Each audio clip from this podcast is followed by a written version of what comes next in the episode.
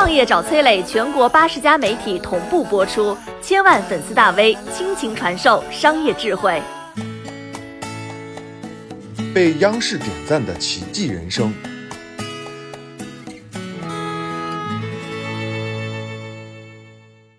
寒门学子黄国平的一封致谢信，引得无数人潸然泪下，被央视评为无名之辈的真实人生。而比致谢信更吸引人的，是当一个人拿着一手最烂的牌，竟然打出了大部分人无法企及的精彩牌局。这位能够被全网刷屏的黄国平，他是如何做到的？我们先从他的牌到底有多烂开始讲起。一九八七年，黄国平出生在四川南充仪陇县举光村的一个小山坳，自小啊。贫穷就是这个家庭的底色，因为没有钱买肥料，家里边种出来的庄稼没有收成，刚刚出生的黄国平只能被卖糊糊喂养，家人还要担心啊，这个卖糊糊放多了，有了这顿，就没了下顿。家里边常年只有外婆和他相依为命，唯一的稳定光源是一盏玻璃壁上附着一层油污的老旧煤油灯。即便如此呢，能在煤油灯下趁着昏暗的灯光写作业、看书，已经是黄国平童年最幸福的事情了。更多的时候呢，他的身影会出现在黑漆漆的野外，在水田里，在小河中抓黄鳝、抓鱼，为的是填饱饿着的肚子，顺便能攒些钱交学费。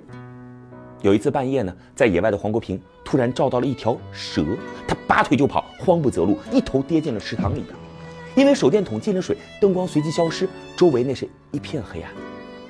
站在水中的黄国平，仿佛陷入了一个寂静的世界，在这个世界当中，只剩下了他一个人，就连恐惧都消散了。突然，黄国平疯狂地拍打起水面，极度压抑的哽咽声里埋藏着太多的委屈。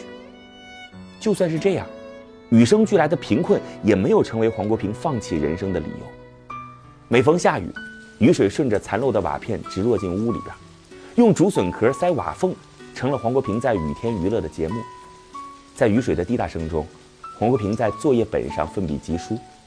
一个乐观积极的少年，正在欣赏着一曲大自然馈赠的美妙音乐。在黄国平那个已经倾塌半截的家中，只有一堵还算完整的墙，这堵墙上贴满了一张张三好学生的奖状。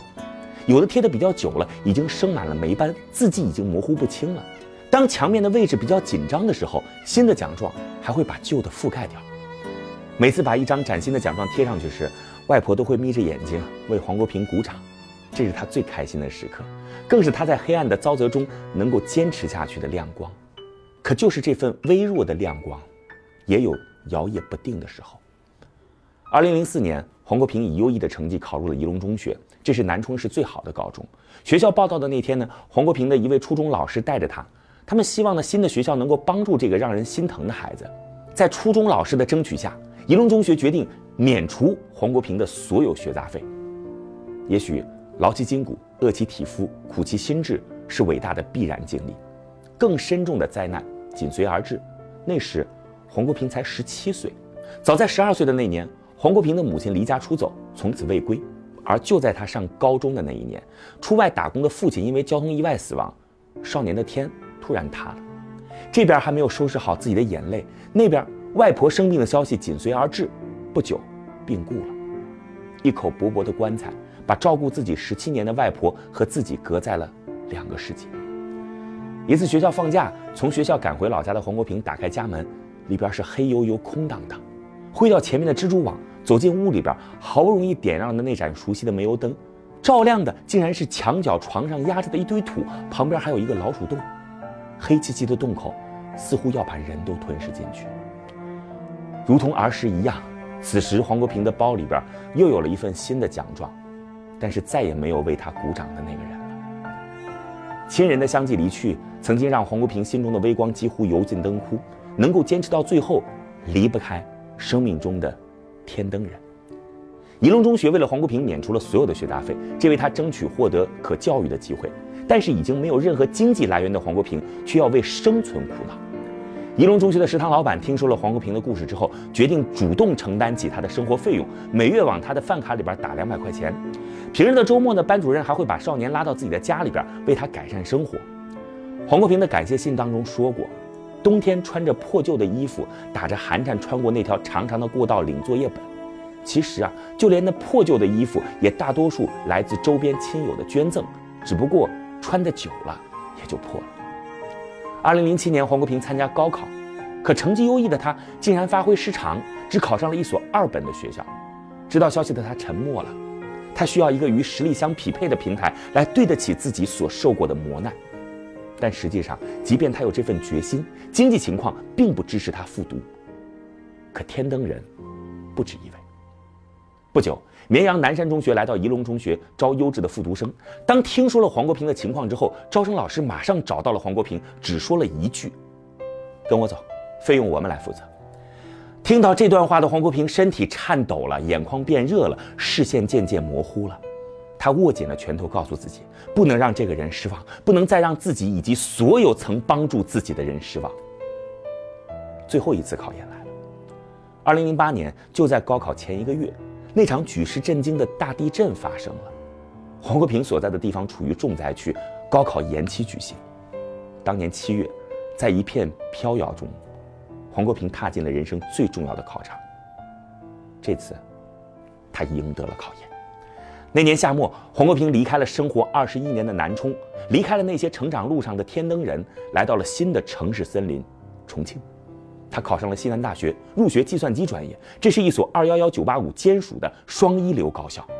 来到西南大学报到那天，校门口一片热火朝天，朝气与欢欣是此时的主旋律。每个人都在用新奇的眼光打量着周围的人和物，遇到感兴趣的，还会进一步猜着对方的过往，以及设想以后自己与对方可能的交集。很多人的目光都从黄国平的身上扫过了，但是也许没有人能猜得到他的过往，因为那属实太像小说了。二零一二年，曾经的少年成功的被中国科学院自动化所录取，获得了硕博连读的机会，进入国家重点实验室，成为了这个星球上计算机领域金字塔的塔尖人物。此时的黄国平可谓是功成名就，而那些天灯人，他也一直记得。每次回到老家，他都会跟曾经帮助过他的老师们联系。结婚那年，他携妻子回到了仪陇县，摆了好几桌酒席，宴请了老师们，他们已经成了自己的亲人。他在致谢信中说：“如果还能做出一点让别人生活更美好的事，那这辈子就赚了。一颗示爱之心，就是他对曾经那些天灯人最好的报答。”他在致谢信中说：“未来注定还会面对更为复杂的局面，但因为有了这些点点滴滴，我已经有勇气和耐心面对任何困难和挑战。这是艰难给予一个人最大的馈赠。”他在致谢信中说。把书念下去，然后走出去，不枉活一世。理性不伟大，只愿年过半百，归来仍是少年。这是一个过来人告诉我们：你如何看待自己，世界就会如何对待你。我是崔磊，很多互联网公司都曾邀请我去分享创业方面的课程，包括抖音、快手、百度、阿里、腾讯等等。我把主讲内容整理成了一套音频课程，里边包含如何创业、如何做副业、优质项目剖析等等，相信啊会对您有所帮助。下拉手机屏幕，在节目简介里边添加我的个人微信，这套课程今天免费送给您，快去领取吧。